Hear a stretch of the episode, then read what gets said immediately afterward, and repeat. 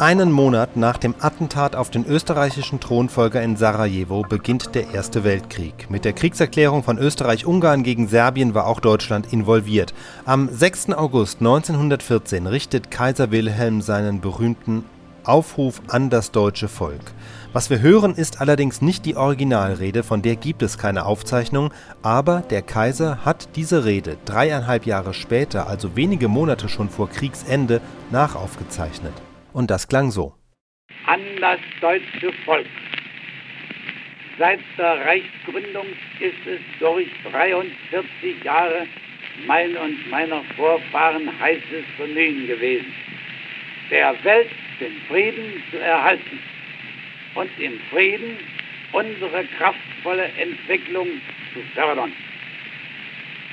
Aber die Gegner neiden uns den Erfolg unserer Arbeit alle offenkundige und heimliche Feindschaft von Ost und West, von jenseits der See, haben wir bisher ertragen im Bewusstsein unserer Verantwortung und Kraft. Nun aber will man uns demütigen. Man verlangt, dass wir mit verschränkten Armen zusehen, wie unsere Feinde sich zu tückischem Überfall rüsten. Man will nicht dulden, dass wir in entschlossener Treue zu unserem Bundesgenossen stehen, der um sein Ansehen als Großmacht kämpft und mit dessen Erniedrigung auch unsere Macht und Ehre verloren ist. Es muss denn das Schwert nun entscheiden. Mitten im Frieden überfällt uns der Feind. Darum auf zu den Waffen. Jedes Schwanken, jedes Zögern wäre Verrat am Vaterlande. Um Sein oder Nichtsein unseres Reiches handelt es sich dass unsere Väter sich neu gründeten, um sein oder nicht sein deutscher Macht und deutschen Wesen. Wir werden uns wehren bis zum letzten Hauch von Mann und Ross. Und wir werden diesen Kampf bestehen, auch gegen eine Welt von Feinden.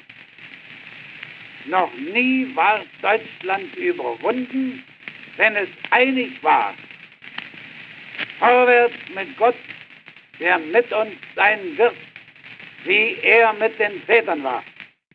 Kaiser Wilhelms Rede an das deutsche Volk, dazu gibt es noch eine Besonderheit, es existiert nämlich nicht nur diese Rede als solche, sondern auch die vorausgegangenen Probeaufnahmen, in denen der Kaiser geübt hat. Das hören wir uns jetzt auch noch an, man hört den Kaiser, wie er mehrmals ansetzt und wenn man genau hinhört, erkennt man im Hintergrund noch eine zweite Stimme, die Anweisungen gibt. Das ist der Sprachwissenschaftler Wilhelm Dögen. Der hat dem Kaiser zum Beispiel auch die Hand in den Rücken gehalten, um ihm den richtigen Abstand zum Aufnahmetrichter zu zeigen.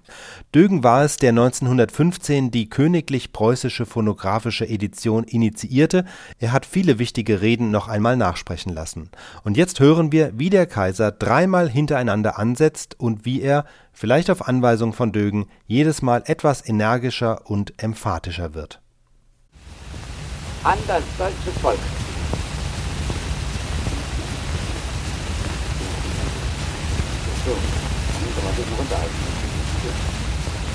Seit der Reichsgründung ist es durch 43 Jahre mein und meiner Vorfahren heißes Bemühen gewesen, der Welt den Frieden zu erhalten und im Frieden unsere kraftvolle Entwicklung fördern.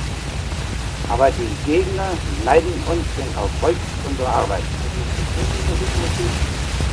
An das deutsche Volk. Seit der Reichsgründung ist es durch 43 Jahre mein meiner Vorfahren heißes Bemühen gewesen, der Welt den Frieden zu erhalten und im Frieden unsere kraftvolle Entwicklung zu fördern.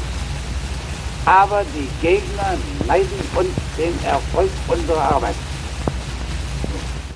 An das deutsche Volk.